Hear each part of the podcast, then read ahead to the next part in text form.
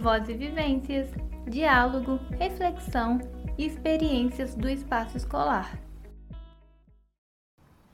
Ei, pessoal! Mais um episódio do Voz e Vivências está indo e dessa vez trazendo o tema Integração Digital. Meu nome é Ana Santos e eu faço parte do programa de extensão Pensar Jovem do Cefet MG. Olá, pessoal! Meu nome é Jaqueline Araújo e, assim como minha colega Ana, também faço parte do Pensar Jovem e estou aqui para participar da conversa sobre o meio digital e sua relação com o ensino. Bom, nos dias atuais, a tecnologia invadiu as casas, os processos de trabalho e, principalmente após o início da pandemia do novo coronavírus, se tornou frequente no espaço escolar. Muito se discute sobre o acesso aos meios digitais nas escolas públicas, por exemplo, considerando, né, sobretudo, a desigualdade socioeconômica do nosso país. Mas além desse fator preocupante e desalentador, visto o ensino remoto adotado nesse período, podemos discutir o que a professora e pesquisadora Ana Elisa Ribeiro apresenta como fosso digital entre a geração mais nova, os chamados nativos, e a geração que foi se integrando aos meios digitais, os imigrantes. Nesta divisão entre nativos e imigrantes, vamos falar sobre alunos e professores, respectivamente. Pois é, Jaqueline. Eu, por exemplo, sou da geração que cresceu ali perto da pré-adolescência, em contato com as tecnologias. Pessoalmente, é tranquilo falar a língua digital, mas ainda esbarramos em algumas dificuldades que as crianças de hoje dominam facilmente. Como será que isso funciona em sala de aula? Será que esse conflito tecnológico influencia nas aulas? Será que é um erro também considerar as novas gerações como totalmente nativas, visto as desigualdades sociais? São muitas questões que surgem, né, Ana?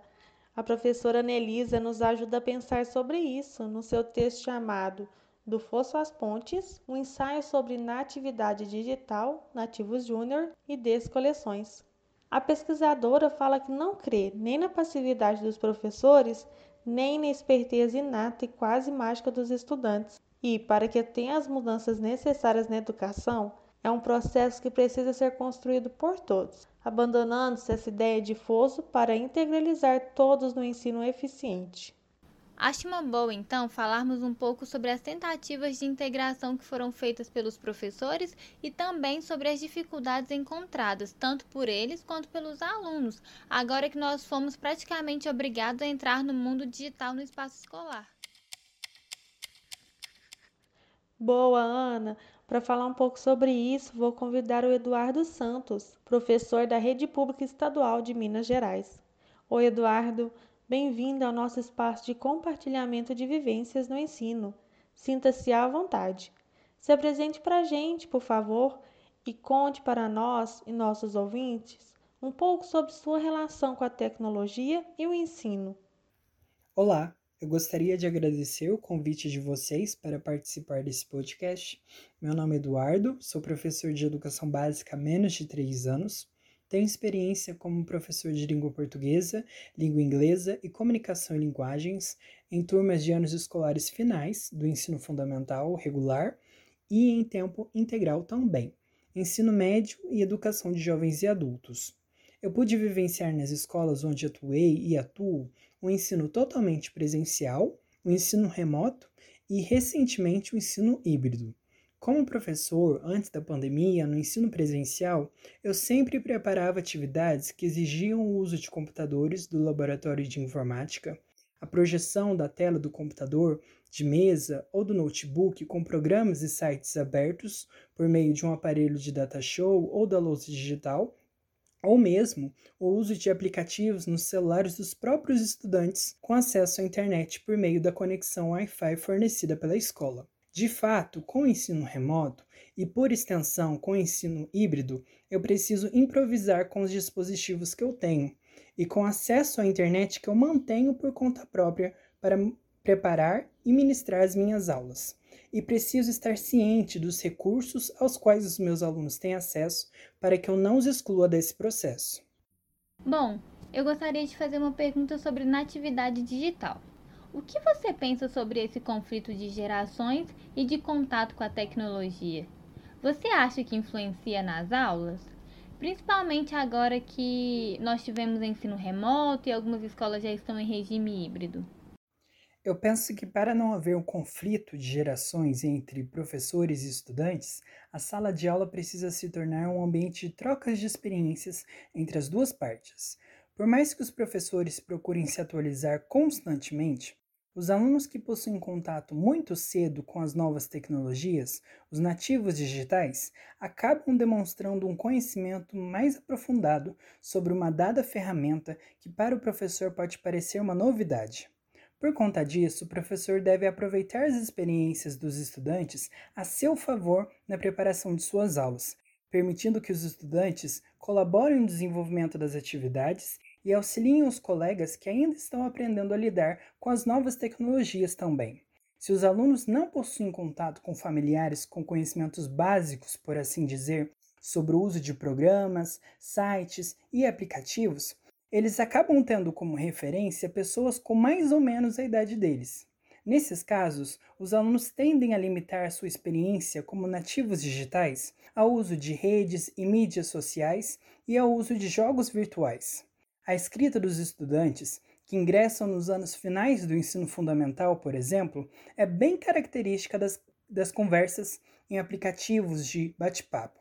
É um desafio para os professores ensinar os estudantes a saber transitar de uma escrita menos formal, usada para conversar com parentes, amigos e conhecidos nesses aplicativos, para uma escrita mais formal, utilizada em outras situações.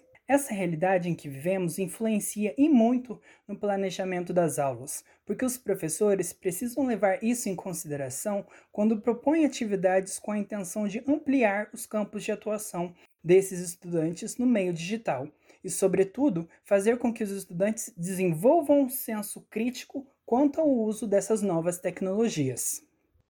E agora, pensando mais especificamente em metodologias de ensino. Fica uma dúvida em grande parte das pessoas sobre como adaptar o ensino no ambiente digital, principalmente no contexto da pandemia, ou seja, né, como criar aulas de forma que seja proveitosa para as duas partes, professores e alunos, e quais métodos virtuais você mais utiliza em suas aulas. Para a criação de aulas para o ensino remoto e ensino híbrido, o professor precisa saber a quais recursos os estudantes têm acesso. Aqueles que possuem um dispositivo compatível com o aplicativo Conexão Escola 2.0, usado para acessar o Google Sala de Aula com a navegação patrocinada pelo governo de Minas Gerais, e que contam com um sinal de celular na região onde moram, conseguem acessar as aulas de sua turma pelo aplicativo. Os demais não possuem um contato direto com os professores e fazem as atividades propostas em apostilas impressas. Em outras palavras, os professores não conseguem alcançar todos os estudantes, infelizmente, e se concentram nesse pequeno grupo com acesso ao Conexão Escola 2.0. O Google Sala de Aula permite postagens e comentários em um mural, publicação de materiais como documentos, imagens, áudios e vídeos e links de vídeos do YouTube por parte do professor. Abertura de links para envio de arquivos por parte dos estudantes, criação de fóruns de discussão e aplicação de atividades por meio de formulários. Nas minhas aulas, eu procuro usar ao máximo esses recursos oferecidos pela plataforma, tendo como ponto de partida temas de interesse dos meus alunos para trabalhar os conteúdos do meu componente curricular. Eu acredito que partir dos gostos e preferências da turma seja o segredo para que o professor construa um bom relacionamento com os alunos nas aulas virtuais e depois possa propor novos caminhos mas é necessário pensar nas normas de ensino vigentes também, né? Se a gente considerar o uso das mídias antes da pandemia, as escolas permitiam o uso desses meios virtuais, até porque, de todas as formas, é um meio a mais no ensino e é útil. Mas, além disso, com as novas regras do ensino remoto, na sua opinião, você acha que a liberdade de uso desses meios aumentou, diminuiu ou permaneceu igual? Antes da pandemia, os professores não possuíam um meio virtual oficial para contactar os estudantes, como o e-mail institucional e o Google Sala de Aula. O contato entre professores e alunos ocorria respeitando os dias e horários das aulas presenciais de cada componente curricular. Isso não quer dizer que a implementação desses meios virtuais não estava em curso na época. Na verdade, a necessidade de um ensino realizado de forma remota foi responsável por acelerar todo esse processo, uma vez que escolas particulares, faculdades e universidades já contavam com esses meios. Por outro lado, apenas disponibilizar um e-mail institucional e o acesso a uma plataforma educacional como o Google Sala de Aula para os estudantes não é suficiente tendo em vista que uma parcela considerável dos alunos não possui um dispositivo que seja compatível com as versões mais recentes dos aplicativos, ou não possui um sinal de celular na região onde mora para usar navegação patrocinada pelo governo de Minas Gerais. Em outras palavras, nem todos os estudantes são contemplados. Além disso, por mais que haja uma diversidade de programas, sites e aplicativos disponíveis que podem ser usados nas aulas, os professores precisam se restringir às possibilidades oferecidas pelo Google Sala de Aula, acessado pelo Conexão Escola 2.0 pois qualquer recurso acessado fora do aplicativo gerará custos para os estudantes, já que não usará a navegação patrocinada pelo governo de Minas Gerais. Enfim, o professor precisa estar ciente das orientações quanto ao ensino remoto para fazer as adequações necessárias nas aulas. Eu diria que a liberdade do professor no preparo de suas aulas, com o uso dos meios virtuais, será conquistada aos poucos, por meio de muitos debates que ainda devem ser levantados dentro e fora do ambiente escolar sobre esse assunto. Agora a gente quer ouvir a opinião de um estudante. Convidamos aqui a Laura Helena, aluna da Escola Estadual Professor Júlio Bueno, para falar com a gente sobre sua experiência no ensino remoto e como está sendo o uso de mídias nas suas aulas. Então, Laura, conta pra gente um pouco sobre você e como têm sido seus estudos nos últimos anos. Como é o uso das mídias sociais em suas aulas? Oi, gente, tudo bem? É, eu vim falar um pouco sobre a minha experiência com ensino remoto. Eu estou cursando o terceiro ano do ensino médio. Eu comecei a estudar no ensino remoto no segundo ano, que foi o ano passado, que foi quando começou a pandemia. E para mim, eu não vou negar que foi um grande desafio, sabe? Acredito eu que não só para mim, mas para também todos os estudantes e professores. Até porque a tecnologia nunca foi uma ferramenta muito usada no ensino presencial. Quando a pandemia chegou e junto com ela o ensino remoto, a dificuldade em a gente se adaptar, na gente aprender a utilizar as ferramentas, foi muito grande. É, no começo era bem menor, né? O círculo de ferramentas que a gente tinha. Então, foi mesmo assim era muito difícil a gente conseguir pôr na cabeça, sabe, que a gente tinha que aprender a estudar em casa. Era a necessidade do momento. Só que a gente tratava a casa da eu tratava a minha casa como um espaço de lazer. E ter que estudar nela era um desafio porque eu tinha que me cobrar. Eu não tinha um professor ali do meu lado me cobrando para para estudar sabe? Eu tinha que ter a minha própria consciência e eu sozinha me cobrar fazer aquilo. Até o vínculo com o professor mesmo a gente perdeu muito porque a gente não tem aquela intimidade que a gente tinha na sala de aula. Então como mandar uma mensagem pedindo uma explicação era uma coisa assim de outro mundo, sabe? Como é que a gente vai fazer isso? Será que a gente pode fazer isso? Em qual horário que a gente pode fazer isso? E com o tempo, né, foi tendo os avanços e hoje a gente já tem aula online na nossa escola. A gente tem, tem o Google Sala de Aula, que a gente manda as matérias, os professores nos fornecem vídeos explicativos, mas mesmo assim é muito difícil a gente conseguir ver tudo, a gente conseguir estudar tudo, e é PET, e é atividade complementar, e é aquele monte de atividade, e você não, você não sabe o que você faz, por onde você começa. É muito difícil. É o que a gente tem para agora, é o que a gente tem para agora, né?